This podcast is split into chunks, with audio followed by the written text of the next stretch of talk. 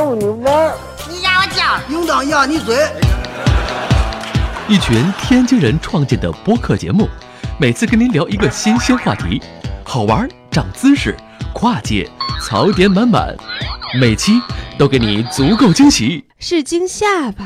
生活、旅游、科技、理财、八卦，众多轮值主播，总有一款适合你。不要嘛！我是王姐，津津乐道，分享体验，享受生活。二他妈妈，你快拿大木盆来，我可赶上这波了。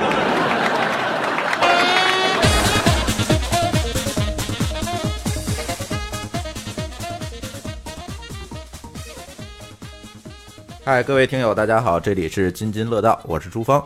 呃，这期我们想聊一聊关于尼泊尔的话题。为什么会聊这个话题呢？因为那天我们几位主播聊天的时候啊，突然发现，哎，好像我们这堆人里面有至少有三个人去过尼泊尔，而且三个人去的方式还都不太一样，而且呢，也是在不同的时期去的。我觉得最近的一次是，嗯，今年就是地震之后这段时间吧，春节前后去的。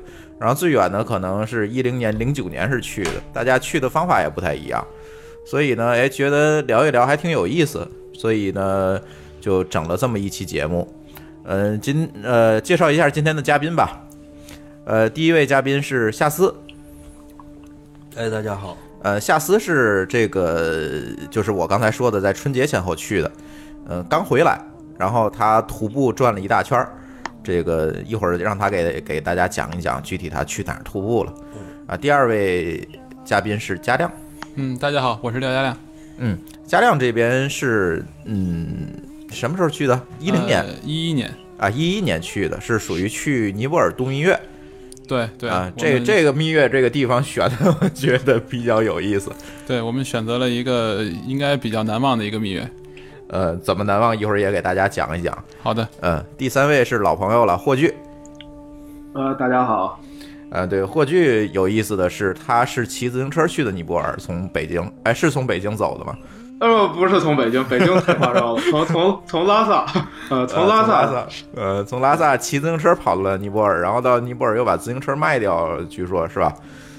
对，赚了二十人民币还。行，这个一会儿让霍炬也给大家讲讲。然后大家去这个尼泊尔的方式可能都不太一样，呃，有坐飞机去的，直接飞到尼泊尔的；有是有的是从这个拉萨这边去的。嗯，我是坐火车，从北京坐那个火车到拉萨。诶，你看你们三个人方式就完全不一样，对是吧？对，很有意思。嗯，先说说你坐火车去吧，因为我还真没有坐过这个青藏线儿。呃，老实说，其实呢有点浪费时间，因为呢整个这条据说风景不错，是吧？风景也一般，因为呢其实他其实没有我我我个人理解，他修铁路的时候，他不会选择风景好的线路，而是可能会相对比较简单一点。我个人觉得，因为风景好，可能就应该就是哪儿方便怎么怎么方便怎么来，险峻一些。基本上应该可能有明显印象的，就是那个过昆仑山口，然后。呃，可能会过那个昆仑山口，然后呢有这么一个呃印象，然后可能大家大多数人会觉得说那个坐火车呢会比较安全或者舒服一点啊，对，很多人说安全一点是吧？呃，但你有什么感觉？其实它火车是这样，因为火车它不可能做到全封闭，所以呢它就是做不到加压。然后呢，这个就是或者说那个保持那个压力，而你在高就有这种高原的地方，你最大的问题其实一个呢就是说那个气压比较低，第二呢就是说缺氧，所以呢火车上其实就是过了昆仑山口之后呢，它会给你再充氧，就是给车厢充氧，对对，给车厢里面然后去充一定的氧，所以据说会有一定好一定缓解，但是其实我觉得更多是心理作用，因为其实离那个昆仑山口，我记得还有可能。呃，四五个小时的路程时候，就有人已经晕倒了。呃，就是在火车上晕了。对，然后就那火车里面就挺乱了一下，但是其实就是我问问那个乘务员，乘务员说这个就还在平地上，正常，还在平地上走呢，基本上就是被自己 吓的这种状态。对，但是可能火车那个呃，算我刚才说的比较无聊，就原因说可能时间比较长，要基本上两个两天半的时间去的。然后呢，呃，还算有意思吧。我觉得这一趟路程其实因为当时那个蜜月嘛，就是相当于说这个整个的假期比较长，然后两个人就坐火车上去了。你这真是蜜月，估计来回得有一个月吧？啊、我们十九天，啊对，在拉萨，在整个的拉萨境内十天，在尼泊尔境内九天。，OK，对那路上没有算，你火车好像也要开个三四天吧？嗯，两天，两天，两天多一点儿。哦，那还可以了。对，就两夜的、两夜的一个时间。嗯，哦，那还可以，等总体还比较京走。对对嗯，北京到拉萨，然后我们就大概的路程就是北京到了拉萨，从拉萨呢包包了辆车，然后呢到这个呃包辆车到了那个日喀则，然后从日喀则上中幡大本营住一晚上，然后下来直接下来到樟木口岸，然后呢樟木口岸就就只能换辆车了嘛，就过了关之后再包辆车就到加德满都。从加德满都再包车去那个呃去那个叫什么呃叫博卡拉博卡拉徒步，然后回来回到那个加德满都，然后飞机经昆明，然后回北京。嗯对，等于是飞回来的。对对对，就就、啊对这个其实就比较好，就是不走回头路嘛，基本啊，上就是、对对，你这一趟是这一圈儿是吧？对对对对对，嗯嗯，否则你去珠峰，你如果不去樟木的话，你就肯定还要再再再掉头回来的。对啊，对对对对对，这个西呃西藏我肯定是没去过哈。今天主要是听几位嘉宾聊这个，再加上我关注我朋友圈的这个同学们知道，我这刚拔了一个智齿，我这牙实在是太疼了。然后主要今天几位嘉宾聊，那个夏斯好像是飞到尼泊尔的，因为你主要就是直接奔着徒步去的。对，呃，我跟我的一朋友啊，他他也是一个比较资深的户外爱好者吧。嗯，在我朋友在在我男朋友，我们是男朋友呃，大学校友。然后呢，我们俩是看的那个港龙的票，然后他从香港中转，但是得在香港机场大概待七八个钟头这样。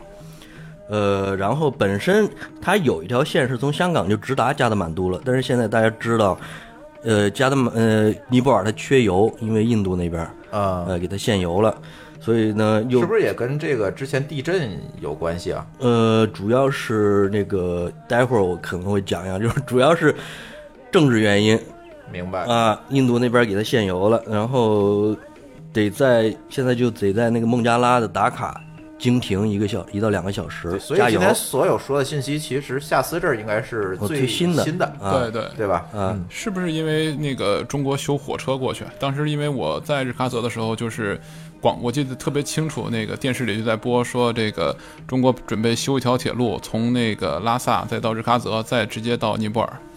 呃，我据我所知哈，不是因为这个原因，啊。而是而是因为尼泊尔的尼泊尔最近在修改修改了宪法，好像是。啊，然后那个宪法呢，就把他一个邦，那个邦好像是呃印度人后裔，嗯。主要在那儿生活，嗯。把那个邦的权重好像降低了，这么个意思，投票权降低了。嗯。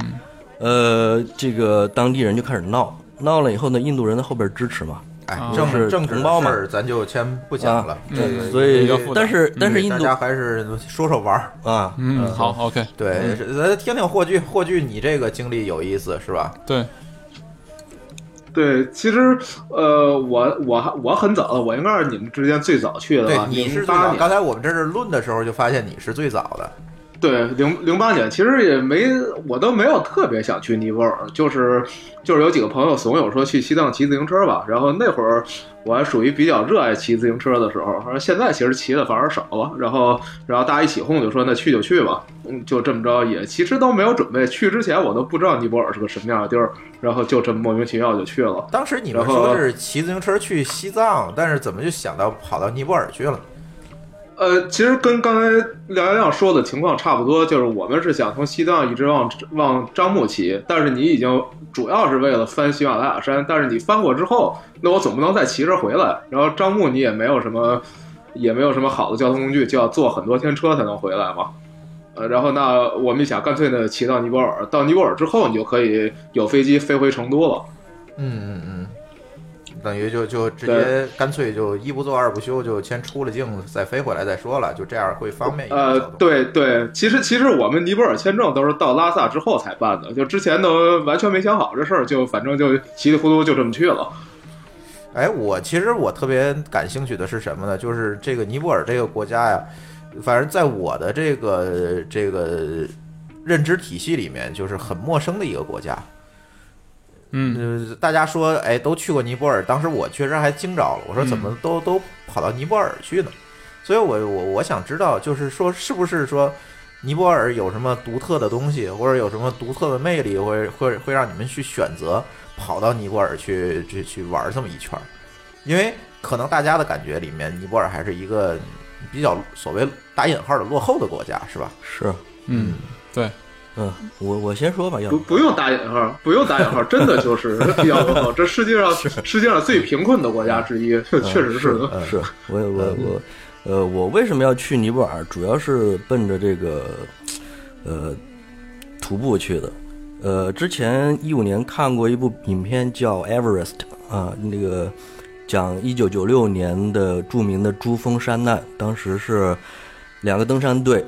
呃，一个新西兰人的 Rob Paul 和那个美国人的 Scott Fish，他们两个人的呃领队带领的这个登山队大概二三十人，死了十六个，在山上遭遇了这个暴风雪，包括两名领队都死在那儿了。然后我看完那个片子以后非常震撼，我找了一些背景资料，我觉得为什么会有那么多人，他花那么多钱和那么多精力、体力、时间去那儿送死呢？对啊，我对啊我我想知道为什么。对，是其实我们没有去过人也都有这个疑问啊。是嗯，所以我当时计划是想去那个 EBC，就是 Everest 的呃 base camp，就是那个珠峰的大本营，嗯就是两边都有啊，就是尼泊尔也有，这个这个西藏也有，等于是珠峰的一个是北边儿，一个北北壁和南边儿。南壁啊嗯对，然后呃，但是我看了一下这个，因为我之前也没有这种户外经验哈，我担心我的体力有点跟不上，那个需要十四天至少，呃，EBC 的徒步需要十四天，嗯，对，呃，我就找了一个相对适中的吧，也不是说最容易的，适中的就是 A、B、C，是安娜布纳，呃，这个这个 EBC 也好，ABC 也好，是指的这个徒步的线路是吗？呃，对，他这个线路是前人走出来的，嗯就是那帮登山呃徒步爱好者吧，或者说登山者，他呃多半是老外西方人，嗯在那儿给走出来的。那说到这个徒步，其实这个 trekking 这个词啊，有点意思，就是我查了一下它词源，它是河南在河南裔的叫什么？河南裔的南非人叫布尔人，他的他是词根是河布尔语里面的一个词 trekking，哦，是拖拽的意思。我听成河那个河荷兰河南裔 Sorry，啊，荷兰，啊荷兰，荷兰兰，荷兰裔兰 OK 湖北人，不好意思啊。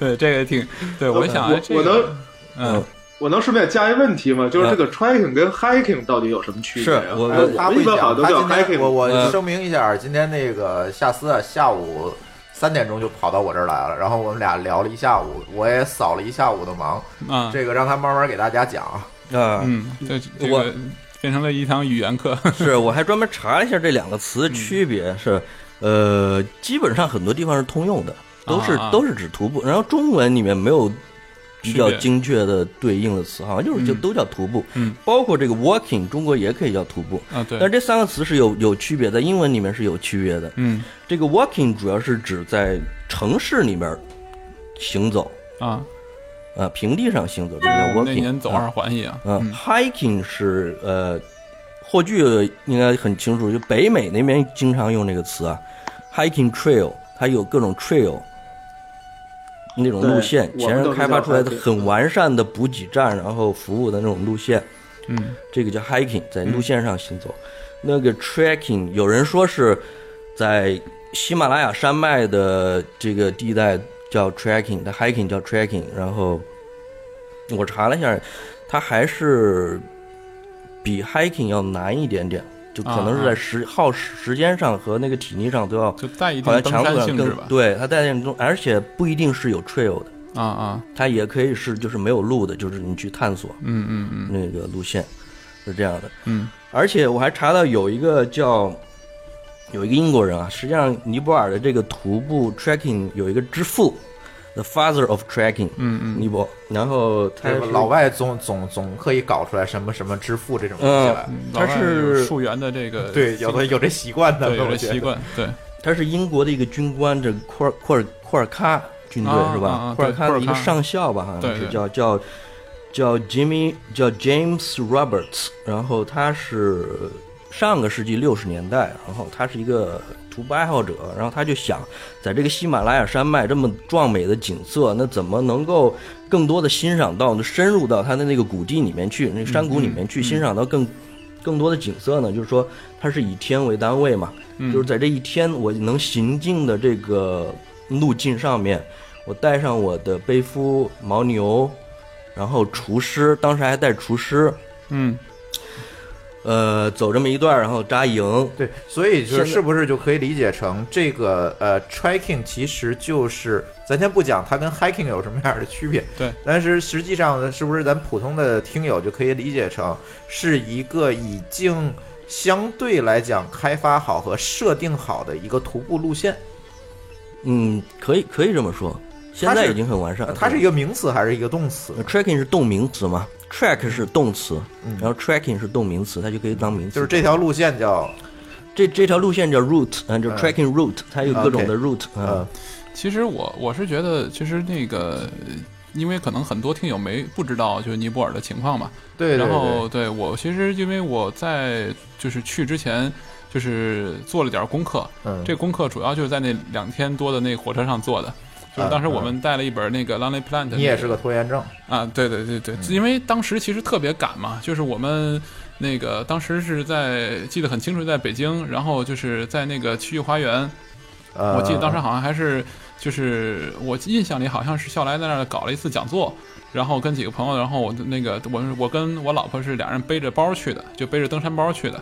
听完那个讲座，听完就走了，听完讲坐座，火车去了，对对，直接就奔西直门上火，不不是西直门，是那个对北京站，然后就嗯上火车，然后就奔那哪儿。所以我觉得其实尼泊尔那个就是可能稍微普及一点这个这个呃尼泊尔的一些情况。第一呢，就是尼泊尔本身来讲，它是喜马拉雅山那个南麓嘛，它其实平均海拔在一千就是一千多，一千四到一千六左右吧。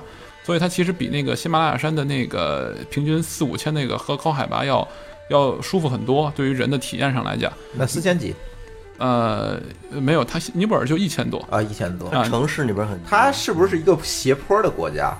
呃，就是它可能南边低一点，北边高点儿，是这样。我我对这个可能没有特别的一个理解，但是我嗯理解就是它其实就是整个的那个欧亚板块儿把那个喜马拉雅那个就是怎么讲那高原推上去，所以它其实它发生大地震其实也也不奇怪，因为它其实本身来讲地质构造其实就是那个比较低的那一块儿，它其实往一直在往那边去推那个喜马拉雅那个高原青藏高原在往前推，嗯所以它本身比较低。那呃，另外一点呢，就是就是刚才那个也讲过，下次也讲过，就是说在西马在那个整个的尼泊尔可以看到全球就是八座八千米的高峰，哎，你们你们你们到了尼泊尔，尼泊尔对给你们第一印象是啥？呃，我当时因为因为别管你们是怎么去的，反正总有第一站嘛。肯定讲讲第一站的感受呗。应该都是加德满都吧？嗯啊。对，加德满都给我的感觉就是破旧，哎，这地儿用签证吗？呃，需要对嗯，需要落落地签就可以，啊，现在是落地签，而且是免，现在是免签证费的，但是不知道免费到什么时候，呃，好像就因为中国给他这个援助，石油的援助，啊。明白了，明白了。，但是反正办签证应该很简单，因为像胡局部也说，就是临时决定。我现在听说，就是说很多这种小国家，你过海关的时候总要说要打点一下，有有这种情况。嗯，好多人跟我说过啊，去咱就不点名了，去哪些国家哈。嗯，我这次没有遇到，呃，我我去的时候在那个樟木口岸嘛，嗯应该是有人去往里就是入乡随俗的加点钱，但是我没加也也没问题，也就过去了。嗯，这是入哪个乡随哪个俗，入那个 Lonely Plant 的那个上面的那个，对对对，Lonely Plant 上，所以 LP 把大家把大家给误导了。呃这这这事儿这事儿我碰上了，这个这个是真实存在的，应该就是跟你从什么地儿入境有关。像我们这种、呃就是单人从樟木进的，你不给钱肯定不让你过去。所以我就入的还是中国的香是吧？呃，不是中国的，就是就是尼泊尔。不是，我说入他其实入乡随俗这四个字儿，他是看人下菜碟儿，发现你是中国人，他找找你要呗。我觉得是，呃我觉得是中国旅行团给带去的，一般都是导游嘛，说你给点钱就快嘛，嗯，然后中国导游不不就就就呃，并不是，我们是我们是没有导游的，我们是自己走的。然后我试了种种办法，说包括说我就不给，然后然后包括我听不懂，就是我试了很多种办法，但是他就是不让我过。然后后面我后面当时已经排了很多很多很长的队了。最后你给他多少钱呢？呃，就是当地货币二十块钱，倒是很便宜，可能就相当于人民币多少钱啊？人民币几块钱两？两块钱，两三块钱的样子。对对，但是没没有一个呃 啊，说说到汇率，就是说现在这个汇率是怎么样子的？咱到那儿肯定得换钱是吧？嗯，嗯呃，当时我们是一比一比一人民币比十一那个尼泊尔卢比，呃，对，其实很爽啊。其实，但是我去据说夏斯已经是更那什么了。我换到最高的啊，换到最高的是在加德满都一个中国人开的 呃餐厅，然后十七块三毛五，哇塞，呃尼尼币兑换一人民币，是用支付宝转账你 转给他，然后他给你现金，尼尼比呃卢比的现金。呃，对，最低的是十六块五，在博卡拉，那这个汇率还是挺那个什么的。中间价大概在十六块，呃六七。那当地消费水，平怎么样？就是这又说到第一印象的问题，就是可能到一个新的国家，这个落地之后，总想看看当地物价怎么样。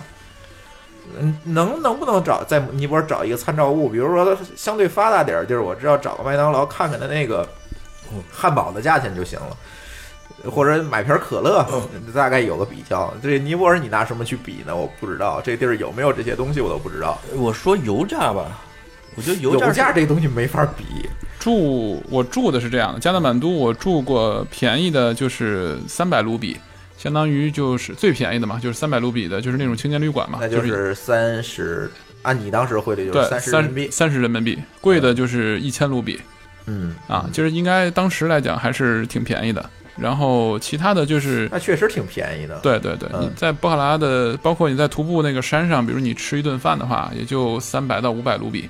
嗯，对，但是当但是当年了，这也是相当于是五年前的那个。对对，五年前的那个 现在三百卢比能合多少人民币？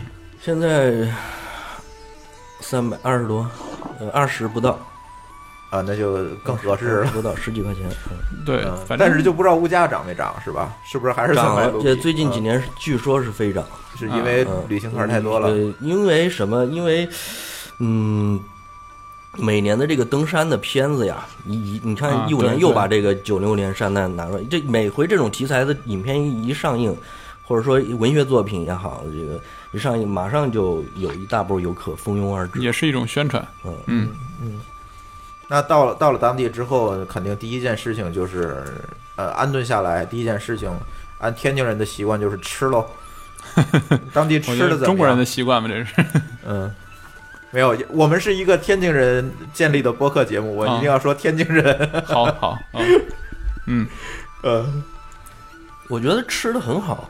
呃，就我个人认为啊，当然也有有有些中国朋友跟我说吃的不太好，那我觉得还挺好，尤其他那个鸡肉啊，都是走地鸡，绝对是走地，它没有没有工厂，它应该没有养殖场，工业化养殖啊，，没有工业化，然后肉质非常的紧实，然后没有那种腥味儿。对，在在我在北京吃的鸡肉，反正是有多多少少都会有那种味道。嗯，呃，价格的话，我看一下，我觉得我们接触到的大多是游客的价格，他本地人的价格我接触不到，大概很难、嗯很难。本地人吃一顿也不不怎么下下饭馆。霍炬，你作为一个天津人，评价一下当地的吃吧。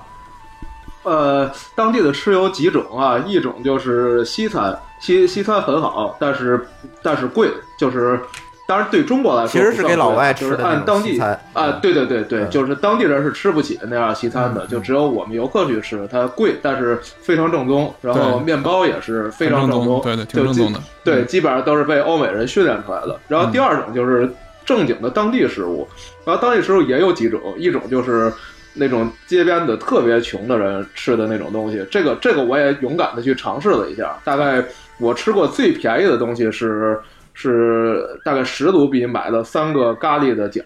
就十卢比买了三个，这基本上就算一顿刚才佳亮早饭了。还给我看那照片，就是咖喱饺，对然后我，他就着对黄连素呃吃的，不知道这食品卫生是不是不是特别好？呃，其实没有那么严重，就大家都说喝当地的自来水会出问题，这个当然我也没敢喝了，但是反正我吃东西，然后喝喝他们给的奶茶，这我都喝过都没问题。就是你你在当地随便溜达，他们经常会有那个卖东西店主拿杯奶茶给你喝，就是那很便宜，一杯奶茶可能三还是五卢比，倒是就反正就啊好便宜啊便宜像不要钱一样。对，然后这种我反正我都喝了，没拉肚子，也没吃黄连素。对我我反正这个嗯应该我跟火炬去的时间差不多，所以基本上这个对这点体验比较接近。然后一般我也是就是陪着我老婆一块儿，然后吃了一顿那个当地人的吃的那个什么豌豆汤啊，然后咖喱饺啊这种，然后反正也嗯为了这个保险起见吧，一人嗑了半粒黄连素，然后但是反正就是这种感觉还是挺挺好的。然后去的确也。当时也是传说，就是说这个如果在加德满，特别是加德满都，博卡拉应该还好。加德满都如果说你洗澡的时候，可能那个含着口水漱漱口，然后就会发生什么那个印度流行性痢疾啊什么的。反正我也没没去尝试，但是确实，但是遍地都有那个。当时我们是遍地都有卖那个矿泉水的，就是一大瓶一大瓶的矿泉水。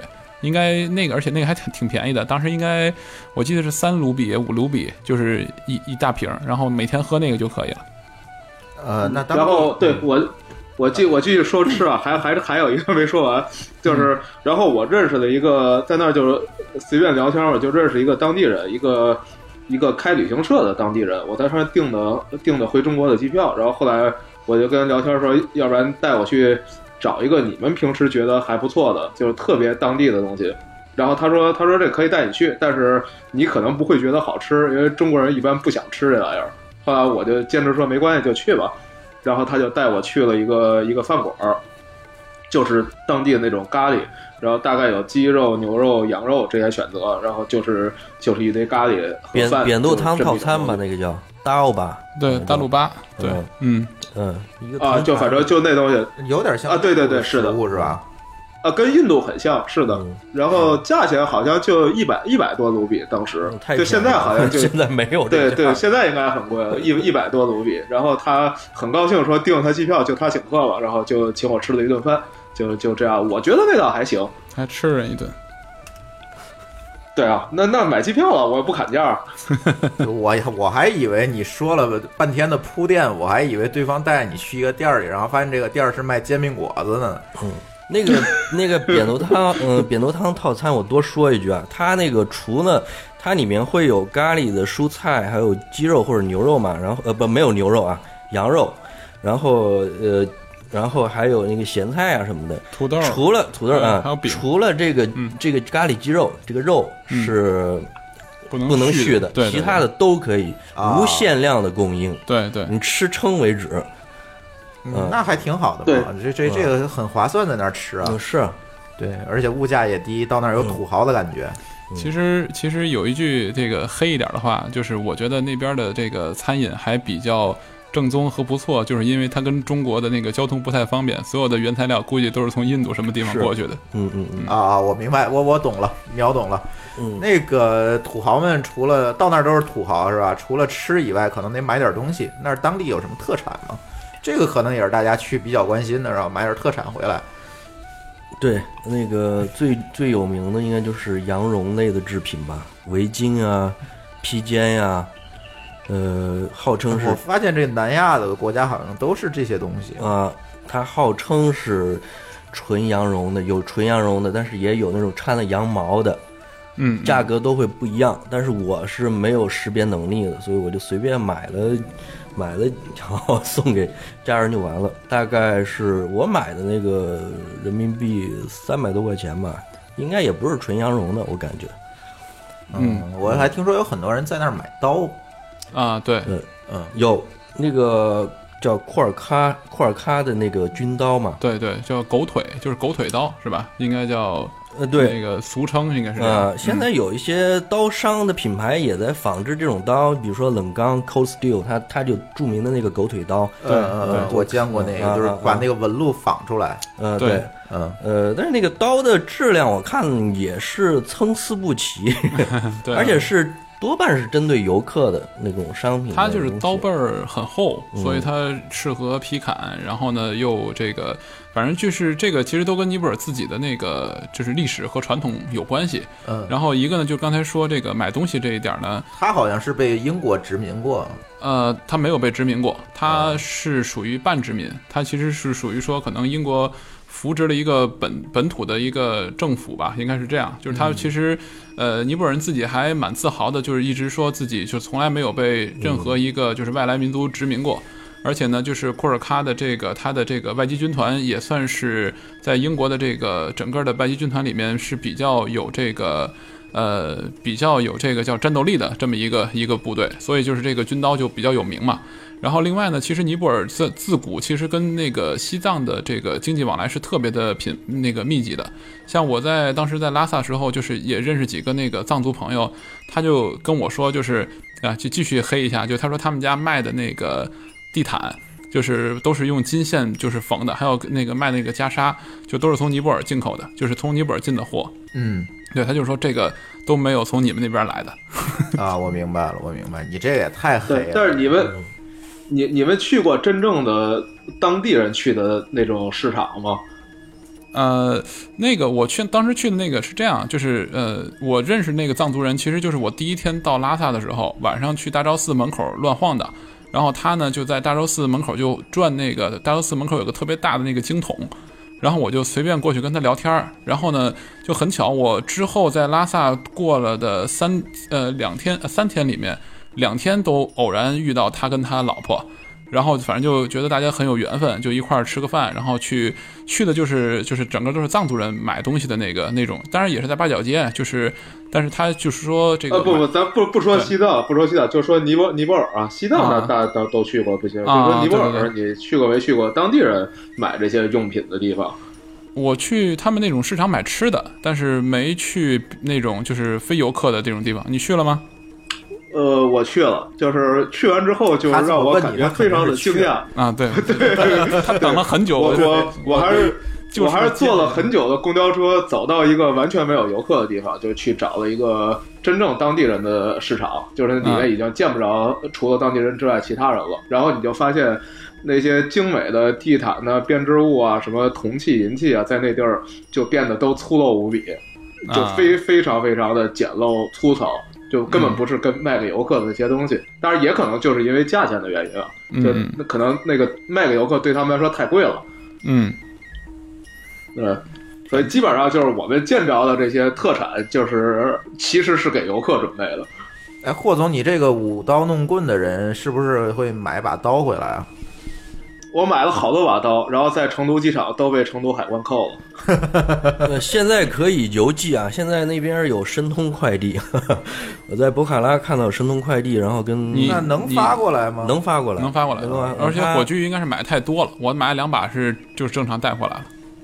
对我我，但是我嗯我应该经哦昆明我，好像听火炬说过这个段子。我经过昆明回来的，我就是托运，然后两把刀，然后就就回来了。北京应该过不了。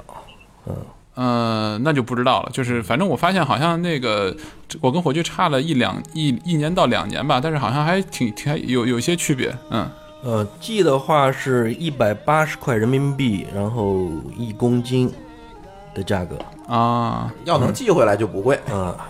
其实当时就能，当时当时我在那个刀店里面跟他聊，他就是说这个东西我问他能带吗？他说那个没问题。然后他会他给我一张名片，他说那个你回了国，然后你需要的话，我就可以给你从这边你付了钱，我就给你寄过来。啊，哎，说了半天这个跟当地人这个聊，这个当地人英语咋样？这个上期聊日本的时候，大家吐槽了半天日本人这英语，这个当地人英语怎么样？你们肯定拿英语跟他们聊了，对吧？嗯，有真的有非常好的。嗯呃，我在我在博呃博卡拉呃回加德满都的这个叫 Green Line 那个 bus 上面，我后座是一个当地人，咱就说普遍水平吧。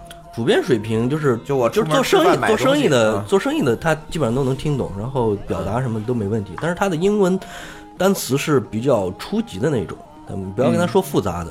啊，说说初级的英文单词都一个字儿一个字儿蹦就没关系，都能表达清楚。嗯，呃，然后有口音，会有口音，然后他那个他那个 p 是发 b 的音吗？你要是 poke，它是 boke 啊，那所以说那个 Anna Annapurna，那英国人念 Annapurna 那个是错的嘛？人家是发 Annabuna 啊啊。安娜布纳啊布尔所以中文你要翻译成安娜布尔纳嘛，有这么翻译。的。啊，呃，有口音，然后口音重的话，你你刚开始会听不懂，但是后来也能习惯。因为我那个我那个向导那小伙儿，十八岁的一小伙儿叫 Kobe，他那个口音就比较重，我我就老问他嘛，我说 How long it takes？你就是多要多久到到那个那个什么地方？然后他就跟我说 twenty minute 呃 twenty nurse，嗯，呃，twenty nurse 二十个护士，我就说什么二十个护士？我有时有时候五个护士，有时候二十个护士，我我最后才明白，哦，他那个 nurse 是 minutes 的意思，然后我就教他说嘛，我说这个这个念 minutes 啊，你不要说 nurse，nurse 是护士，那医院我不想去，然后他就明白了。后来我就跟他开玩笑嘛，后来我们俩熟了以后，就经常开玩笑，我就说还有多少个护士当在哪儿了，就是，呃，所以基本沟通应该没有没有问题作为游客，基本沟通没有问题。最重要的是你沟通的意愿。有很多中国人去了，你不跟人去沟通，这、嗯你哪怕你做手势也是一种沟通嘛，蹦单词儿也是一种沟通方式。对呀、对呀、对呀、不要不沟通，你沟通的只要有沟通的意愿在，他没有沟通不了的事儿啊。其实本地还是因为它第一呢，它基本上都是依靠这个这个游客，然后就是怎么讲盈利啊这样的一个包括生活的这样的国家，所以呢，其实大部分人对游客其实是很友好的。我其实碰到就是最神奇的就是两个那个哈尔滨大姐，就拿着一个那个就是计算器。就是一句话英一句英文都不会说，数字都不会说，就整个包括我们在博克拉碰见的嘛。然后他碰见我们，其实挺高兴的，说：“哎呀，我们这个可碰见你们了。哎，对，这这这样的那个，帮我们点菜啊对这样的人物，咱在哪儿都能遇到，在国外，这个一句英语不会，人也敢也敢去玩，对，就没有问题。我我觉得完全没问题。对，就是对对对，就是这个英语不是问题。嗯走出去的意愿啊，一定要走出去。中国人，对我其实主要说这个，我因为我其实觉得尼泊尔我自己是很喜欢的，我也特别推荐，就是说不管有没有这个能力，然后都去一趟，其实真是蛮好的一个地方。嗯呃，这个对尼泊尔第一印象，反正听起来哈，这个物价便宜，呃，东西呢似乎没有太多可买的，嗯。然后吃起来呢还好，呃嗯，可以这个挺不错的，其实。哎对。我我也觉得挺我觉得吃挺不错哎，对吃的方吃的那个方面，我再再聊一下，就是这它有很多中餐会是天津人的节目，有很多中餐馆儿，然后博卡拉有有有那个中餐馆儿，我觉得做的比我在北京的很多馆子做的都好吃，因为它可能原料比较好，口感继续黑而且 而且很便宜。你们这是继续黑啊，嗯，呃，吃的也还好，然后呢，但是嗯，看不到什么，因为刚才霍炬也说了，还是一个贫穷的国家，大家过去呢，可能更多的就是看风景，对，对，看那个雪山，看这些东西，上面，嗯，对，文化其实也很多，但是我觉得可以，咱们一会儿再再说，因为对，咱上半节时间差不多了，然后咱先进首歌，OK，然后一会儿咱下半节呢，让各位嘉宾聊聊当地的风景和当地的这个文化，好不好？好，嗯，好，大家一会儿回来。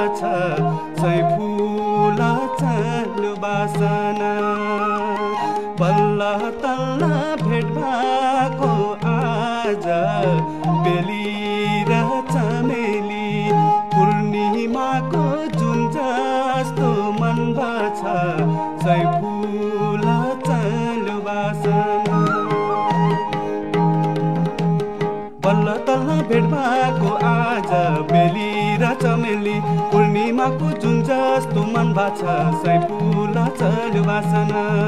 बल्ल तल्ल भेट भएको आज बेली र चमेली पूर्णिमाको जुन जस्तो मन भाछ फुल चल्यो बासना।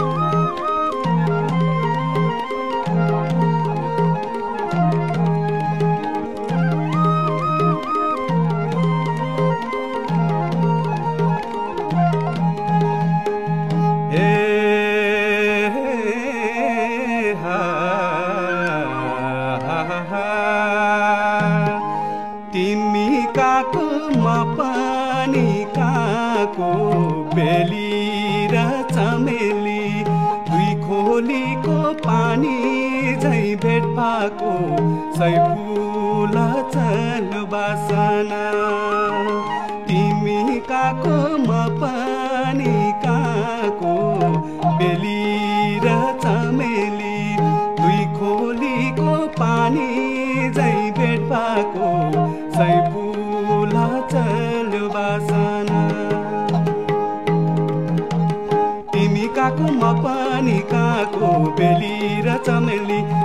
खोलीको पानी झै भेटबाको सै फुल चल्यो बासना। तिमी काको म पनि काको बेली र चमेली। दुई खोलीको पानी झै भेटबाको सै फुल चल्यो बासना।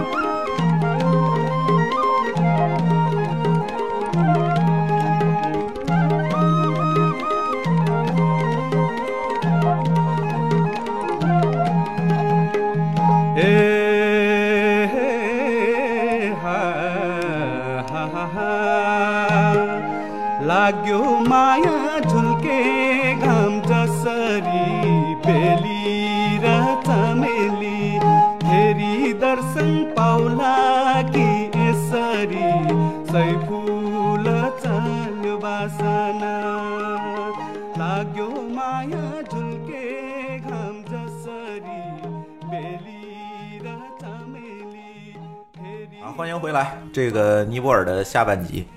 呃，刚才大家说了，说去尼泊尔的这个怎么过海关啊，怎么签证啊，到那儿有什么感觉，吃什么买什么，讲一讲这些东西啊。但是大家去那儿的最终目的，其实还是要去看看风景，因为到那儿好像大家能够吸引大家的，其实就是尼泊尔的风景，这些雪山啊什么的。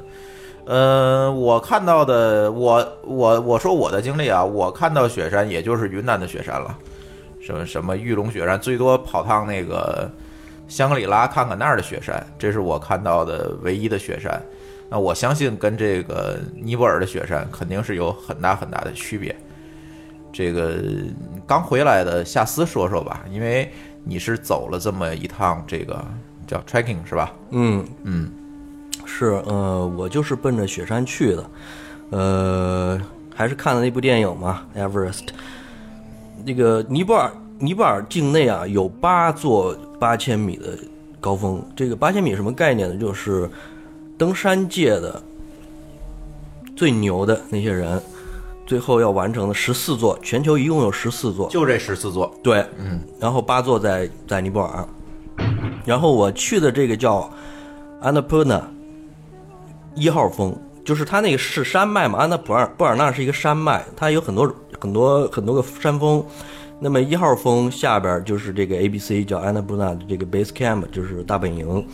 那是一个真正的大本营啊，是有呃在登山季会有登山队入驻，而且在大本营呢会有那个很多死在那儿的登山家的这个纪念碑，其中有一个我我看了，叫韩国的一个朴英硕，他是很牛的一个人物，呃，三十多岁就已经完成了大满贯，就是十四座八千米的高峰，然后七大洲的七高峰，加上南北两极，而且他在三十岁出头的时候就已经带领登山队无氧登顶这个珠峰。这是很了不起的，但是他死在了安纳布尔纳的这个一号峰，这座高峰也是这八千十四座八千米高峰里面叫登山死亡率最高的一座，嗯，大概是在百分之二十左右吧，好像是啊，它每年都在变。就是上去一百人要死二十个人下来。嗯嗯嗯，呃，比珠峰还要高。但是这个就是是登山的，对吧？就是你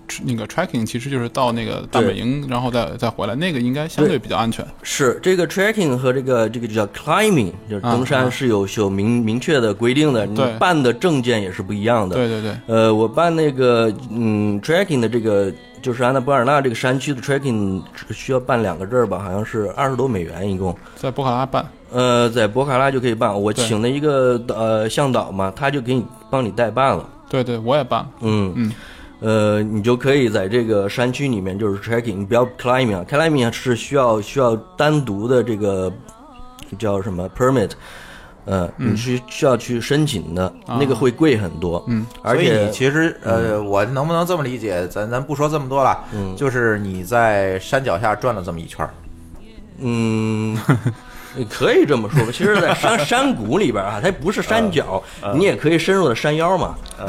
这一圈转了几天？呃，一共是八天，五天上，嗯、三天下，不同的呃上下地。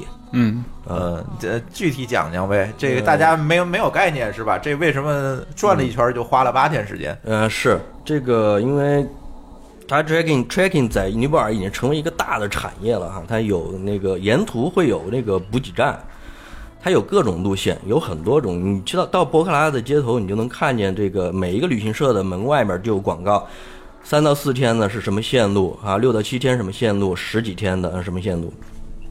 我们选的这个八天呢是 A B C 一个比较经典的一个一个行程吧，呃，总的行程上下大概是一百多公里，然后从八百米的就是博卡拉要徒步走一百多公里，一百多公里，对，总的上升的这个是五公里，上升的这个坐标啊，就是垂直的这个坐标是五公里，因为它要上上下下嘛。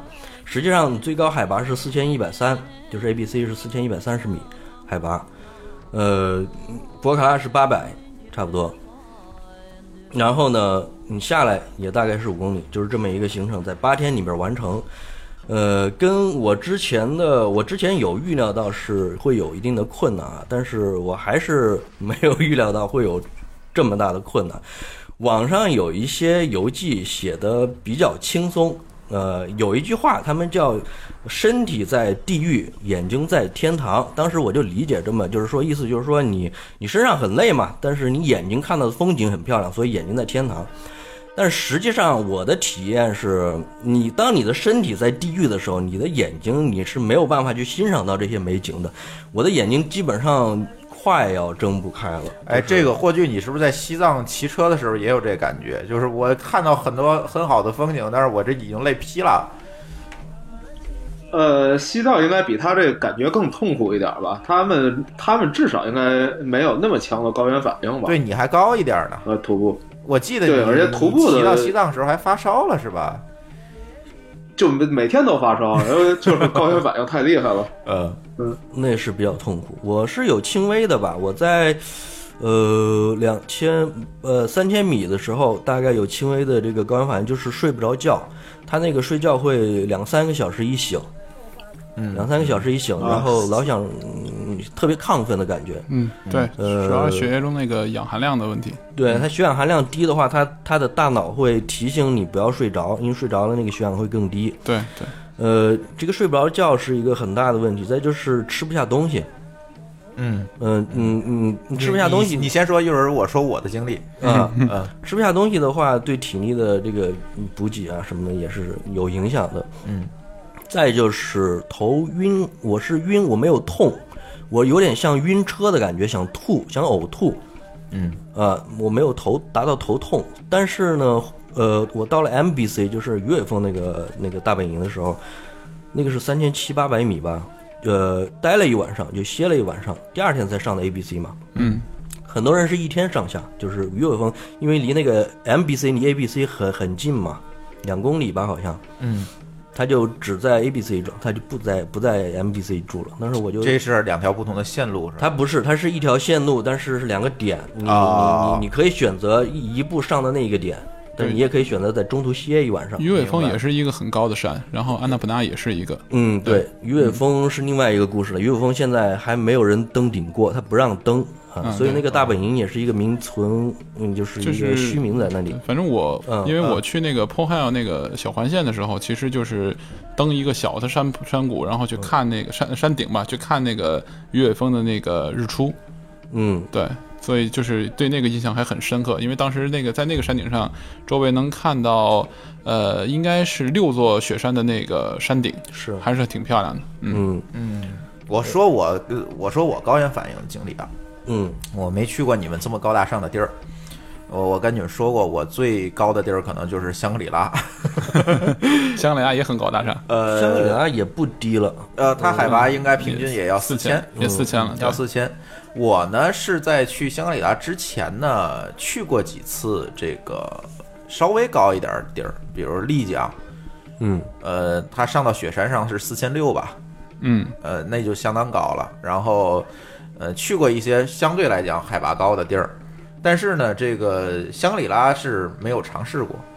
呃，然后去香格里拉呢，我当时也觉得没有什么，这个因为呃感觉高不了多少，然后呢就去了。但是呃，唯一没有计划好的事儿是什么呢？就是在去之前，从北京飞嘛，在去之前我跑到簋街吃了顿马小，这个马小吃不舒服了。嗯就是当时上飞机的时候，身体状况我觉得可能就不是特别好。嗯这你知道那个肚子，它就开始翻江倒海了。嗯那不是说要这个要怎么样，嗯，但是这个胃和肚子就很难受。到了香格里拉之后，发现惨了，就是明显就会，因我觉得可能是因为身体状态的问题，对对，就明显感觉到这个高原反应非常强烈。嗯这头疼、低烧，我相信可能跟这个霍炬在这个拉萨骑行的这个感觉应该差不多，头疼、低烧、浑身无力，然后这个也是晚上这个睡不着，嗯就总总总是要醒，总是要醒。嗯然后呢，怎么治好的？这个当时我们住的是一个青年旅店，呃，这个青年旅店非常有特色，它是在一个藏族人的房子里面。嗯做的。然后呢，下面的三层呢是旅店，最上面那层还是当地的藏族藏族人在住，他们自己在住。嗯然后那个藏族的那个老阿姨啊，就给我请到这个她住的那一层，说我给你弄点吃的，嗯你这个吃了这个头肯定就不疼了。结果他给我吃的是什么呢？就是他们自己做的酸奶。啊啊这个酸奶吃下去特别特别酸，这个酸奶吃下去之后，头就不疼了。对。我觉得我不知道这里有什么成分，但是确实管管用。然后，但是那几天在香格里拉感觉都不是特别好，就感觉明显的就是高反，嗯，也吃了好多散利痛，嗯，就因为你头疼嘛，就吃散利痛。但是我感觉可能没事儿，因为我没感冒，嗯，也没有咳嗽，没有这些问题，对。我觉得应该不会有太大的问题，还还好就坚持下来了。等去到他那儿有一个叫普达措公园，那个海拔就更高一点儿。嗯然后在里面，但是它氧含量高，因为它都是树啊什么的，可能还好点。转一圈儿回来，基本也没有什么问题。所以我觉得这高反可能跟当时的身体状况有关系。嗯，没错，很有关。对对我我所以建议这个听众跑到这些地方之前，别吃小龙虾。嗯呃，我我可以我可以有一个经验跟大家分享一下，就是不用找什么酸奶，我们要相信现代科学，就是吃阿司匹林最管用。啊，对我也是后来阿司匹林把我救，因为我不可能天天跑人四楼喝酸奶，你知道我那状况，你爬到四楼我要疯了，你知道吗？对，阿阿司匹林真是神药，就是一吃什么都好了，你只要带足够多的阿司匹林就行对了。，因为后来我想，它那当时带的个酸奶里面也是会有水杨酸的成分，啊，也比如说柳树皮上面的萃取物之类的，我怀疑有那些东西。我其实我觉得这个就是我在拉萨的时候，我相对于你的酸奶，对我就是西那个藏式奶茶，就是我、啊我当时刚到拉萨的时候，其实因为觉得一点事儿都没有，就嘚瑟了。然后呢，被我们那个当时一块儿去的另外一个拉着一块儿去吃那个四川火锅，还陪他一块儿喝了瓶啤酒，第二天就就不行了。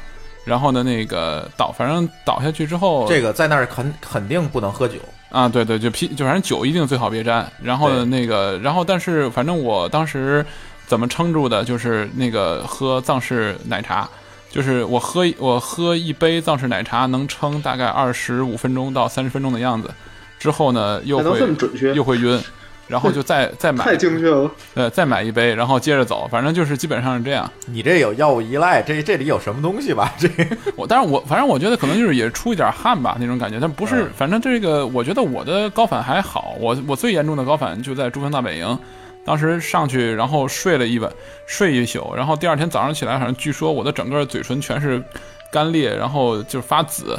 但是就是当天从那个珠峰大本营那个就是直接从五千多直接下到樟木口岸一千六，吃了一顿藏式包子就没事儿了。可能还是你还是胃亏肉，我觉得还是天津人的那个啊包子有有用。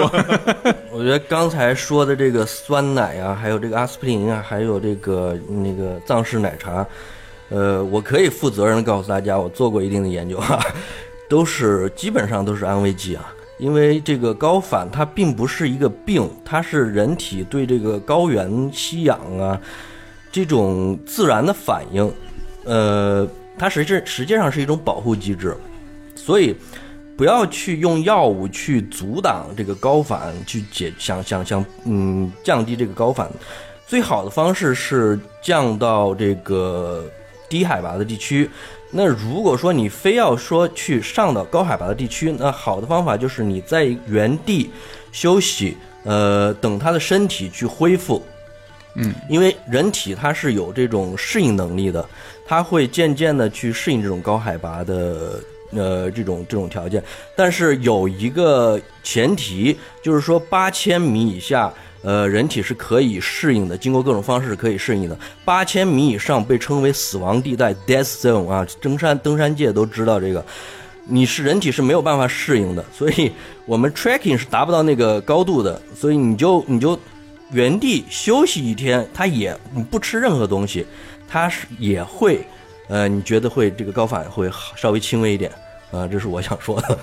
对，呃，所以你这个 trekking 这一趟最高上到的海拔是多少？最高是四千一百三十米，它不是说特别高啊，但是这个强度我觉得是比较大，因为是首先是冬季，它跟季节很有关系啊。你要是九十月份去，是难度可能是比较低一些。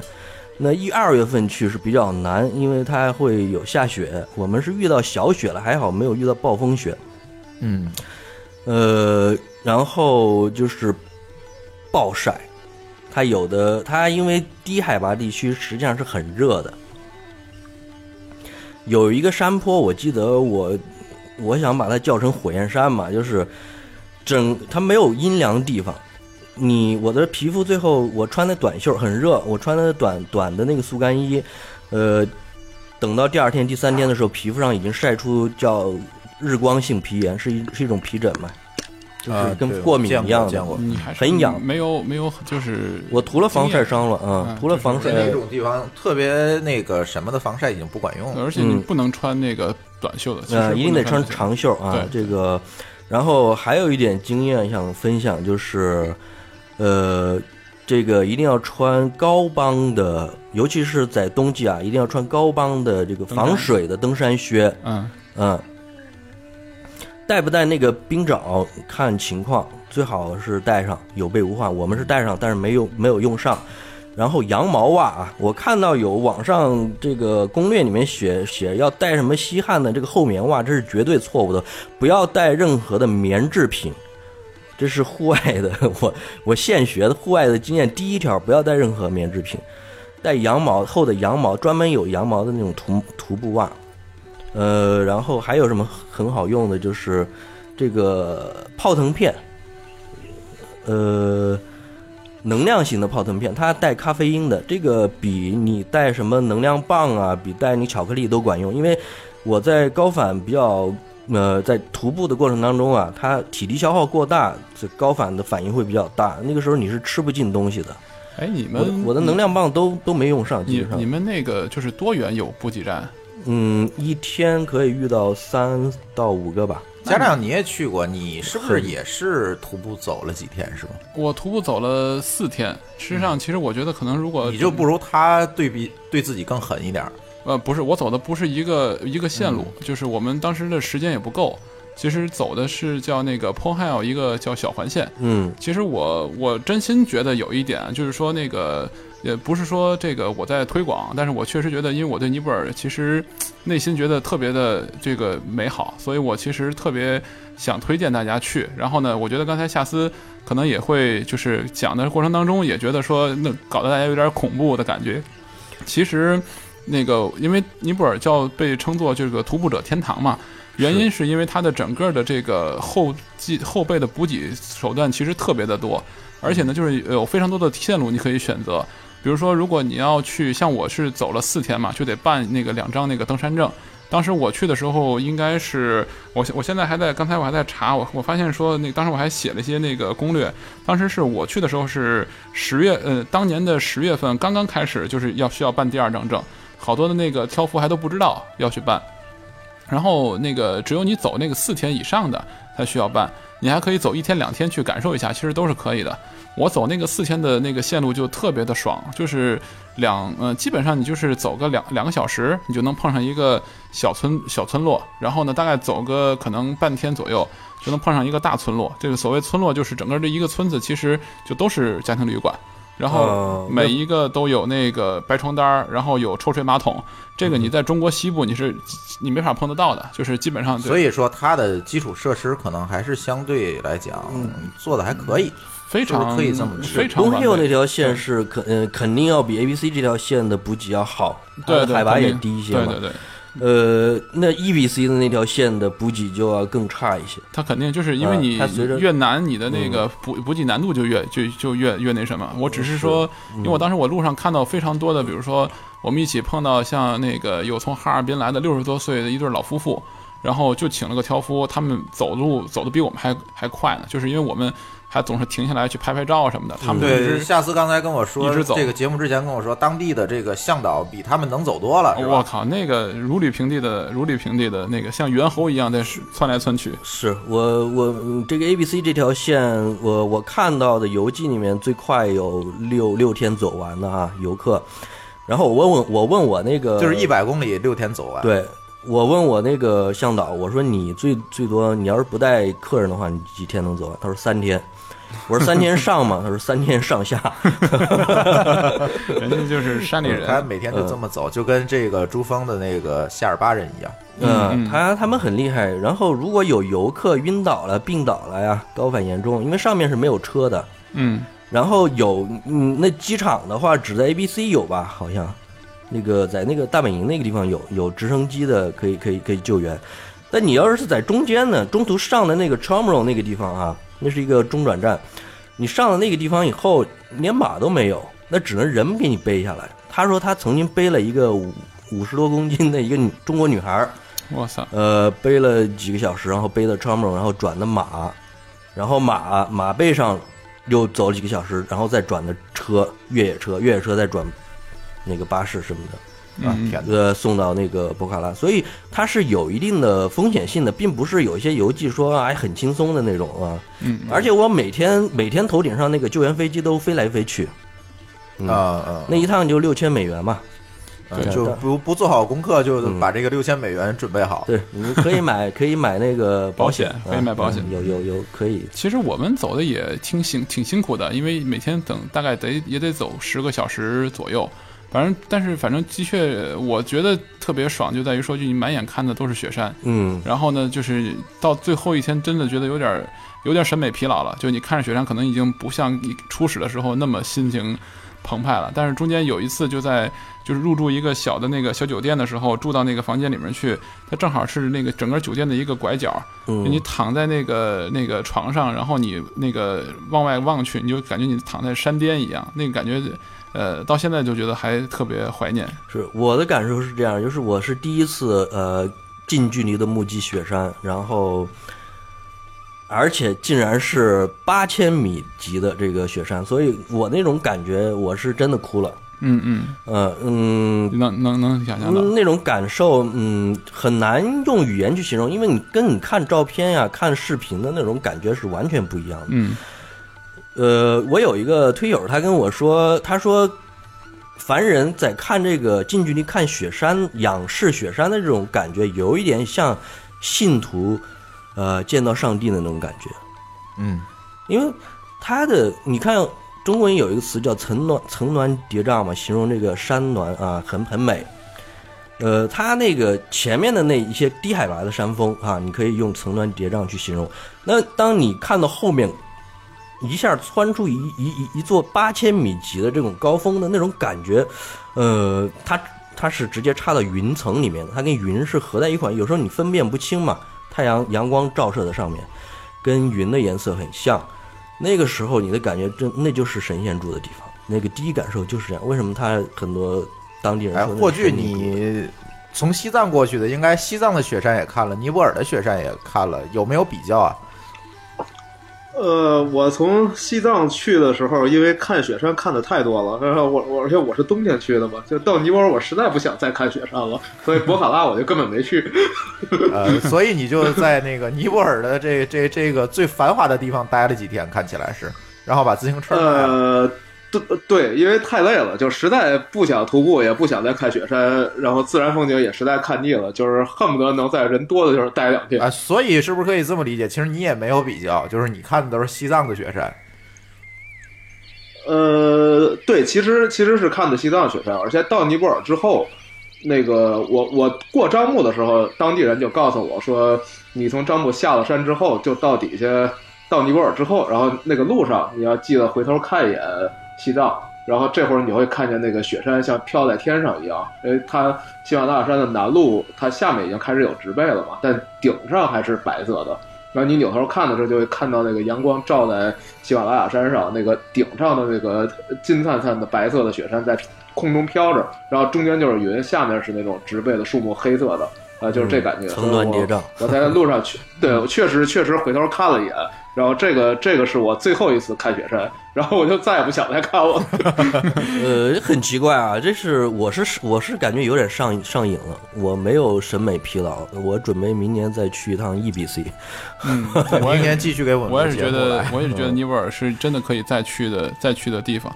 对，而且确实就是火炬说那个我也有感受，就是从那个呃珠峰大本营，就是我们是一天嘛，那个包车然后下到樟木的时候，就你一天你能看感觉到，就是说从这个。呃，就是荒原，然后呢，就是然后开始有那个灌木，然后你看你看着那个木头那个树木就开始一点点变变高变高变高，一直到樟木一千多的时候，就整个周围都是那个流水的声音，然后就是树木就就很高了，就那一天你能感觉到整个那个就跟你整个像穿越一样那种感觉，那个那个特别的爽。然后像刚才夏思说那个那点也特别的特别的好，我觉得就是说当地人那种就是很淳朴，然后就是你会感觉到就是他其实我自己心里有个感觉，就是说他每天看着雪山这种就是。呃，亘古不变的，就是几千年在这里的这一个神圣的存在，他其实把自己其实放的比较低，所以其实你跟他的相处其实变得很容易是呃是有这种感受，而且这样的国家通常都有信仰。啊，没错没错，嗯，呃佛教国家，对，刚才刚才大那个家亮说的那个是，确实是我在那一次感受最深的，因为我是从翻过喜马拉雅山之后，在那个等于从雪山一直一路骑自行车滑下去，一直到尼泊尔，就像到热带一样。然后你路上看着越来越绿，树越来越高，然后湿度越来越大，你觉得整个人都从冻上，然后慢慢变成化开那感觉。然后这段确实感受比较深，所以到后面之后，我就已经实在是不想再活动了。对，所以那个，呃其实我觉得到了尼泊尔，大家看的，呃，主要的风景就是山。是呃，还有庙，还有很多很多的庙，就是嗯，就是你给给给我们说古迹说庙吧。，呃，呃，因为这样古迹不应该是仅仅是庙。呃，对，古迹吧，就是因为尼泊尔本身来讲，它有几个很，就是在印度教和那个佛教都是，就是非常就是就是圣地的地方。第一呢，它是那个湿婆的这个宗湿婆的庙，最大的庙在尼泊尔。第二呢，就是释迦牟尼诞生地其实是在尼泊尔，当然不是那个同一个地方啊，就是说，所以你在加德满都你可以去看那个就是湿婆的那个神庙，包括呢，你可以去看那个他们那当地有这种就是叫。呃，就是像像印度教那种，就是恒河那种水葬。然后呢，我们当时其实我没想去看那个，它应该是在印度的上游。啊，对，它是在恒河上游，所以就是恒河就是其实是他们那边烧完了再扔下去，然后再飘到他们那边去。然后那边接着烧，再往下飘。呃，好吧，就是其实这个比较那什么，我们当时想去的时候，因为它其实本地我们本来想去那个，它有一个叫大佛眼，就是一个应该是全球应该是全球最大的一个，就是整个上一个圆的一个大的那个那个佛塔。然后当时我们，但是我们可能当时跟那司机一说呢，他司机给听错了，就直接给我们拉到另外一个地方，那个地方就是那个就是叫什么水葬那个地方。然后呢，我们下来往里走了一段，才发现错了。但是他进去的时候有那个有一位我忘了叫什么嬷嬷的那个一个建的一个地方，然后就是凡是就是孤寡的什么都可以就免费进去住。我们进去看了一下，然后呢，再再往里走的时候就有特别有意思，有一个当地人，然后就跟我们说，就每个人就给他点钱，然后他就可以带我们进去，然后就不用花门票钱。然后呢，我们反正就跟他跟着他往里走，然后他就沿途带着我们，就指给我们看，就是说它里面的一些地方就是呃搭起来那个呃它里面就是呃有一些地方搭起来呃一些台子，然后你就可以去呃就是要买那个地方，然后可以去就是像怎么讲那个烧，然后然后送下去，而且不同的台子是有不同的价格的，越靠上游的越贵。然后高的地方应该我问了一下，大概我算了一下，这是不是跟咱买墓地一样？有有有一两万啊人民币，就是一两万，你想那个在当地是非常非常高的一个价格了。嗯嗯，对，高的地方，然后低的地方就比较便宜一些。对明白了，嗯明白了。等于当地的这属于当地的丧葬的这个习俗。就本来我其实我包括我在西藏，我也没没兴趣去看天葬的，但只是说路过，然后正好赶上了就就碰上了。然后当时那里面还有那个印度的苦行僧嘛，就是这些，然后也是比较就是，但是呃，我也问了当地人说，所有你能碰上的苦行僧其实都是化妆来跟你拍照的，你真正收费的对你真正的苦行僧可能都在深山老林里，你看不到。对，对对，真正的其实是是你看不到的，真正你就是你，他会跟你就是那意思，跟你让找你要点 money，然后你过去跟他合张影，他这种。对，然后本地的其实到处都是那种那个佛的，那个就是什么小的庙啊，或者这种建筑，因为本身那个它主要是印度教嘛，印度教其实讲究的是说，印度教的神灵其实是是比印度的人还多的，其实是就是平均一个人好像能摊上好几个神，所以就是它到处都有，就是那种它是应该是那种就是呃众神的那种这种宗教，所以就是你到处都可以看到这种宗教的呃宗教的内容在里面，所以其实呃所以这个佛教爱好者可以到那儿多看一看，或者宗教爱好者可以就是文化吧，我觉得看看种这个文化的东西对对对对，因为它本身其实像那个呃加德满都本身原来是三个小国家，然后呢就是组成的。就是其实都距离比较近，你从加德满都，你那个坐当地的就这种大巴呀，或者是弄个车什么的，呃，租辆车其实都很快，二十二十分钟、半小时就能到。然后每一个都有一个叫杜巴广场，其实杜巴意思就对于他们来讲有点类似像那个宫殿，所以每一个都是一个小国家，都有一个杜巴广场，每一个其实都是一个相对有差异化的文化。然后呢，有的呢就是在整个你广场看到非常多的就是那种那个他们拿陶土做那种陶的坛子。然后有的有的另外一个那个我记得当时很清楚的有一个就是他们专门就是做那个纸制品，你去呢，他可以去看，说他有一个非常传统的，就是你就是蔡伦造纸那个方法，然后他们去造纸的整个的工厂的工艺都在都在那里面，然后包括他那个广场里面的那个呃塔呀，然后像那个木质的那种就修的非常漂亮那个佛塔，但是很遗憾，可能刚才我问夏思，可能有一些已经被震塌了。呃，很多都已这次地震还是挺凶的，是吧？对，很多都已经震塌了，包括加德满都市中心那个那个杜巴广场。但现在如果我们再去的话，应该也就没有太大，就是去的话肯定是没有问题。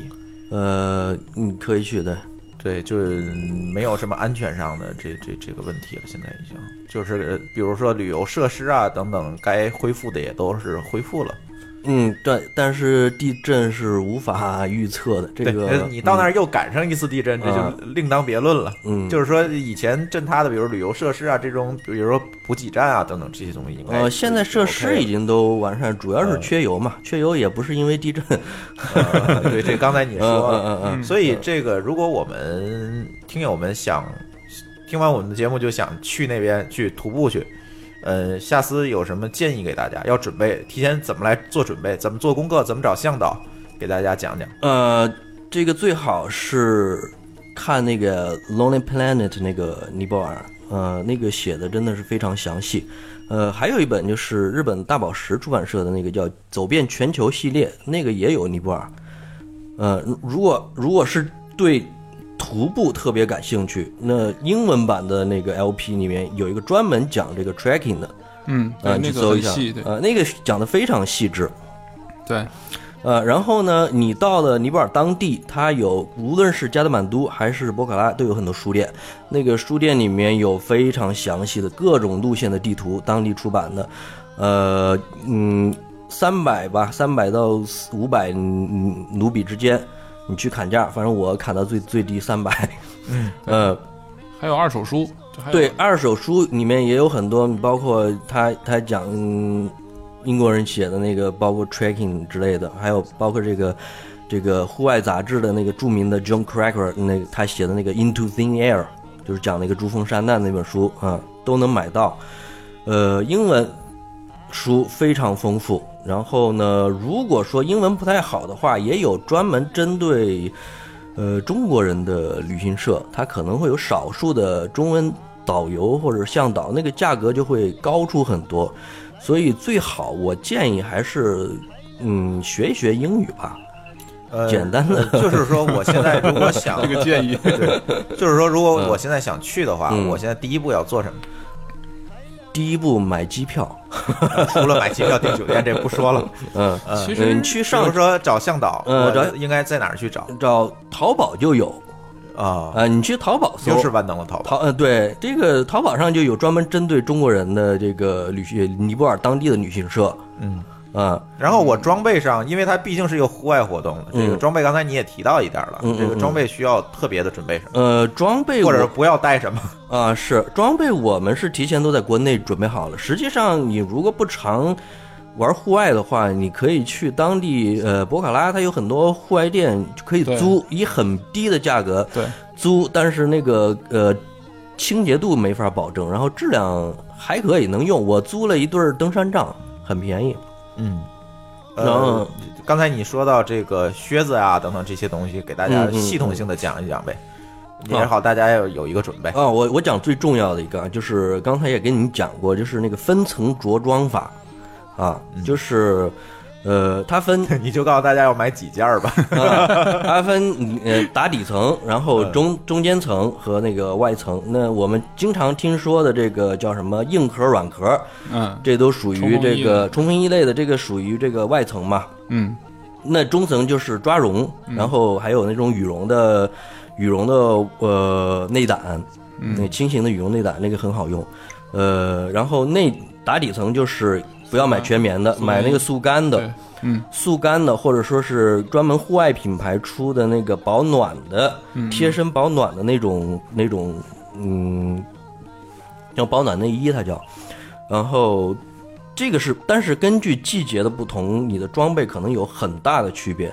那建议大家几月份去？呃，我自己选的是二月份，因为二月份是相对来说一个，因为雪山的雪线它会根据季节不同，它有高低嘛。你二月份、一月份、二月份雪山是最壮丽的。那是不是二月份就会相对冷一点儿？对，一月份、十二月份、一月一月份应该是最冷的。在我们去之前一个星期，就是我二月中旬去的，之前一个星期下暴雪，呃呃山里边的能能到零下十几度吧。尼泊尔的那个旅游旺季就是每年的十月份到次年三月，因为那个是它的旱季。你如果要是其他时间去呢，就是遇到雨的那个可能会会可能性会比较大它大。分这么几几个阶段啊。对对对，嗯，九十月份，这十月份这个天气，十月份、十一月份是天气最好的，对对。然后空气的能见度也是最高的，对，嗯。但是游客也是最多的，嗯，所以你要想清楚，有可能你沿途的补给站你没有床位，没有房间了，你又睡大通铺，在那个餐餐厅睡，就是它也有淡旺季这么一说。那肯那是肯定有的。嗯对然后到了十二月、十二、十二月份到呃一月份，这个是淡季，呃，因为比较冷。从三月份开始又是一个小旺季，它是三月份、四月份、五月份这个，呃，雨水不是很多，然后它的花开了，山上呢有有很多花开了，嗯那个很漂亮。那到了五月份、六月份，这又是一个淡季，就是呃六月份以后啊，就是雨季嘛。六月份到九月份是雨季，对对，这个时候最最好不要去，因为它的能见度很低，你也看不到看不见什么东西山了。对对，嗯你最主要的东西就没了。啊。明白但是你如果是说想去博卡拉休闲一下，这个没问题。呃，你登山的话，那个体验可能会不太好。嗯，所以呃看大家的时间安排吧。你如果说你你就想体验最好的风景，十月份、十一月份去你就没错。明白了。嗯，但是你如果想追求一一个嗯那大概清静一点，行程需要安排多少天呢？多少天的话，呃，你如果是 A、B、C 的话，就是你至少徒步整个徒步你都你就得预留出八八天的时间嘛。嗯然后你再看加上路上可能就得路10多天上的话十多天，两周吧。嗯，嗯两两周的时间，两周的时间。那如果是 p o n Hill 的话，那就可能短个三四天。嗯，嗯，可以留几天在那个加德满都转一转，嗯或者它应该还有一个就是全球很大的一个野生动物园，然后呢，奇特旺，嗯，对奇特旺一个奇旺呢，就是奇奇特旺还是奇旺？奇特旺，奇特旺的一嗯个野生动物园，然后那个也是它那边的一个比较。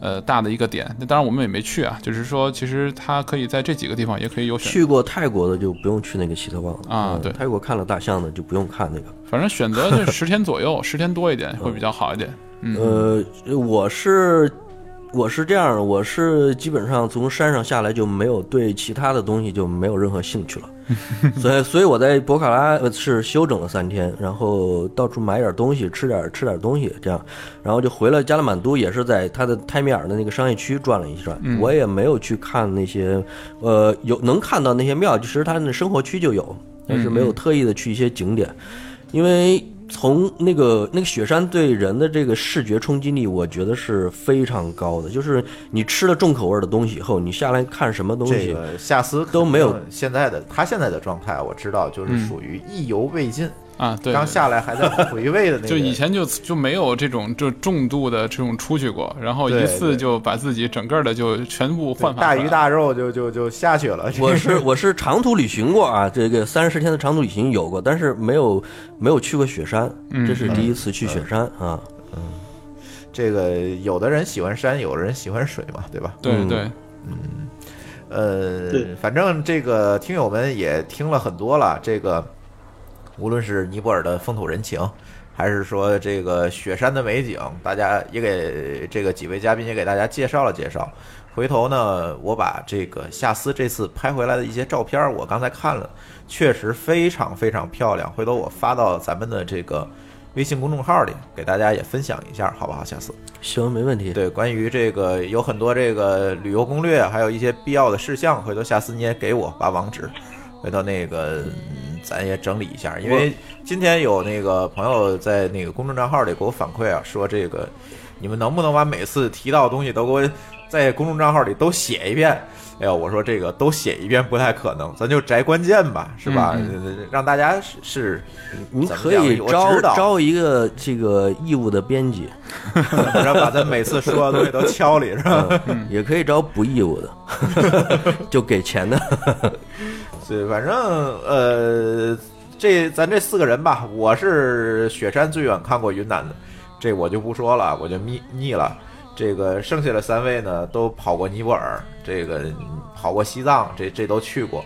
反正我觉得，嗯，给我的感觉啊，这个雪山就是，实话实说还好。嗯我我看雪山是不是也是因为我云南去太多，我去了七次云南，是我也是看吐了，有可能就是已经没有那种特别震撼的感觉了。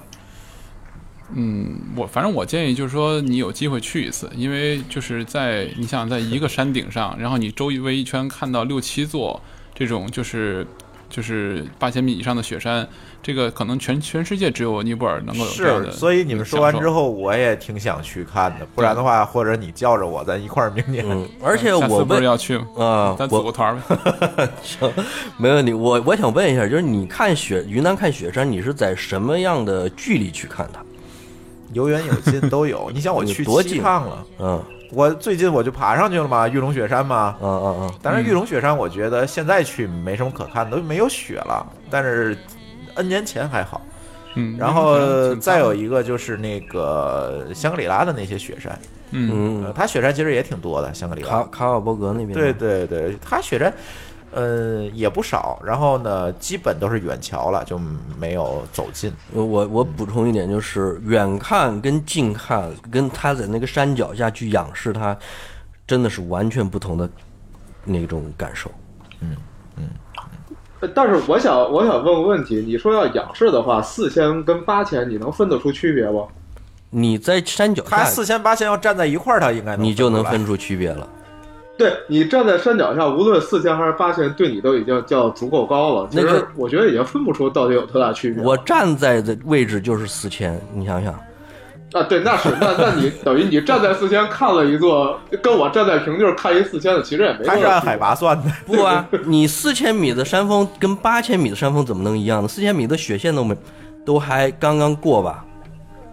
你八，千米上，你要是看雪线的话，肯定不一样你样。雪线，你那个雪山，啊，对，那那是对。对啊，那是完全不一样。而且我在 A B C 是看到有瑞士过来的朋友嘛，我就问他，我说你瑞士也有雪山呀，那你啊、为什么要到尼泊尔来？他说那是完全不一样的概念，你知道吗？瑞士那那那雪山都四千多米、五千米，它还应该还是七八千米的感觉是应该还是不同的。风格，毕竟青藏高原这种就是可能也是全球独一无二的。然后呢，另外它自己本身海拔低，落差就大，它本身来讲才一千多到两千多的一个海拔。然后你跟那个雪山之间的，其实那个那个感觉上，因为我也去过，像包括我在那个那个珠峰大本营看的那个，就是珠峰那个，你在五千多看八千多，和你在一两千看八千多的感觉，呃，总之还是有区别吧。我我我都觉得其实还是有区别。但是你说这个区别有多大？我觉得这个东西其实关键看你当时的心情。就像夏斯这种，就是历尽艰辛走到但是无论如何，反正在别处很难看到说一下子我看到这么多 N 高的雪山。你想在尼泊尔境内，你说有几座？八座，八八千米以上。嗯对对对，对，这这这这种这种东西是独一无二的嘛？确实对，咱先不管这个，大家看上去这个感受，而且最爽的，它海拔低啊！就是我再次强调，就是你在那个地方，你可以坐在那个小酒馆的，下面小旅店的门口，烤着香肠，喝着啤酒。这跟你在拉萨，然后那个就是你在西藏头疼的欲裂，然后那种看的，呃，享受程度是完全不同的。是它博卡拉的海拔才八百多米吧？好像。对，那那个真是爽爆爽爆的感觉。你你嗯，看七八千米的雪山，那是什么感受？所以所以我觉得你在那儿发发呆，其实都已经很很很舒服了一种感觉。对，嗯或许看来咱咱还真的安排一次吧，跟你那个西藏咱比一比。云南，，但是呃，云南我就不对喜马拉雅山，呃，珠峰其实已经很高了，对吧？这对珠峰，我这这去珠峰简直就是了。对，去珠峰大本营看，其实也是那么高的山。反正我我觉得我确实是分不出他俩有多大有可能就是，或许咱俩就是属于对雪山可能就每个人偏好可能不太一样对对对偏好可能不太一样。对对对，反正去尼泊尔就是看山吧，我觉得可能是非常值的。嗯，嗯，或者看看古迹。其实我去尼泊尔，给我印象最深的是一个叫叫巴德冈的地儿，好像也是这次地震很严重。嗯，巴德冈，还好就是它是一个呃，我有朋友去的，啊说还好，现在啊，就它是一个很老的古城，那里面你基本上所有建筑都是都是看起来就非常老，然后嗯就反正挺有意思的。就那个整个尼泊尔给我印象最深的反而是那个地儿，就其他的我倒没觉得特别的。怎么样？就像那种一个城市都很旧，而且它确实没有像中国一样修旧如旧。你都没去博卡拉吗？你，因为我我我相信啊，是这样，我跟霍炬的这个旅游的这个习惯可能比较类似。我出去旅游可能更多的也是看文化的东西。人文的？哎，对对对对对，风景好像还好，也不是说不喜欢吧，但是还好。这确实是两条线。嗯，对对对，你像上期那个日本也说到了，我跟舒淇出门出国的话，一般第一站都是博物馆。嗯嗯对对，大家偏好可能不太一样。嗯，反正那个但是这就跟你对跟你这个路程的怎么设计有关。像我刚才说嘛，我是我是从西藏这么到的尼泊尔，所以我就完全不会再想看山了。对，而且你到那儿就已经累劈了，骑过去的，你想。呃，但我对对对，但那那我徒我步说什么我也不会去了。对这个这个，我觉得或许你这个这个骑行这个事儿啊，我觉得咱得单独单录一期。嗯对，嗯，一个是你骑行这个事儿，我觉得比较传奇。再有一个呢，就是我当年这个从天津出发绕中国一圈，开了一万多公里这事儿，我觉得也可以录一期，我觉得都挺好玩的。对嗯，是的，是的，所以反反正这么说来，就尼泊尔还是一个挺有意思的，就是你可能有不同的追求吧，它基本上都能有可能满足你。是是，你不管是看古迹、看宗教，还是看自然风光，都还可以，而且关键是便宜。哎，对对对对，便宜是我很重要的。觉得这个很好，我也要说这是关键是便宜，而且签证各方面也没有这么麻烦。而且他对中国人很 nice。他的那个杜巴广场，就是像刚才火炬说的那个巴德杠那个，他们基本上是有四个价格。第一呢是欧美人的价格，第二呢是就是那个东南亚人的价格，第三呢是中国人的价格，第四是本地人的价，本地人就是免费了。啊对，然后我当时试图然后化妆成一个印度人，呃，那个越南人，结果被骗没没骗不过去。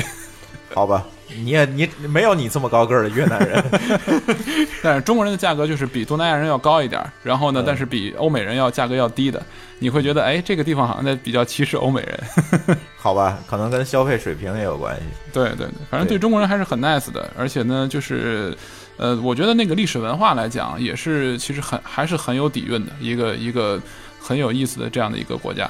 嗯，东南亚它。好像在五八年以前基本上是一个封闭的一个国度，嗯嗯。嗯，嗯，后来才开放。的。对，后来才因为之前二二三十年代的这个登山，呃，都是从西藏这边过来，啊嗯。上上世纪啊，嗯。OK，反正今天讲了这么多吧，这个尼泊尔的话题呢，我想今天咱就先聊到这儿。嗯。然后呢，我想从这期开始啊，咱加一个这个呃观众，嗨，什么观众啊，听众互动的这个环节。嗯怎么来互动呢？我觉得这次几位嘉宾说这个尼泊尔说的也比较嗨，也给大家推荐了这个 LP 的这个尼泊尔的这个分册这本书嗯，Only Plan 这个尼泊尔分册的书。我想呢，我们拿出来三本吧，拿出三本，我们做个这个听众互动。怎么来互动呢？我在这里提一个问题，这个问题呢是我们嘉宾刚才在节目里面说到的，有答案的，在节目里面能听到答案的。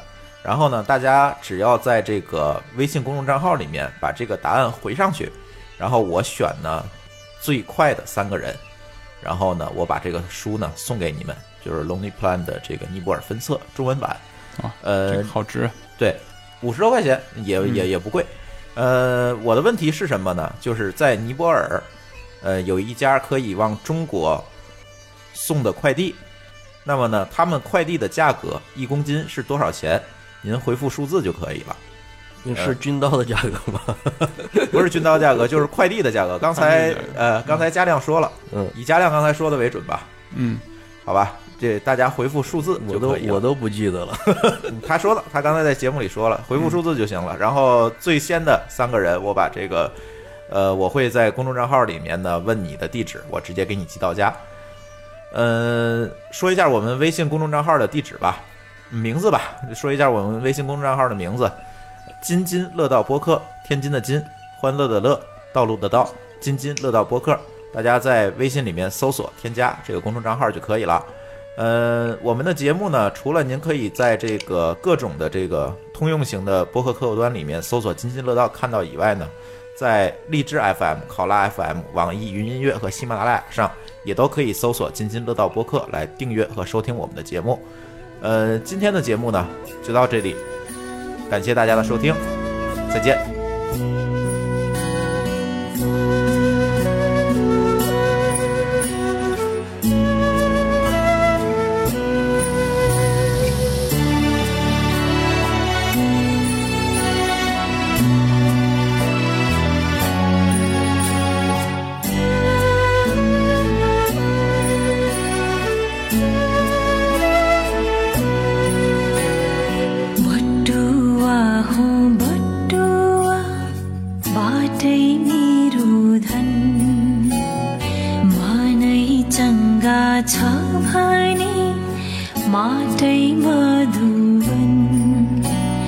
but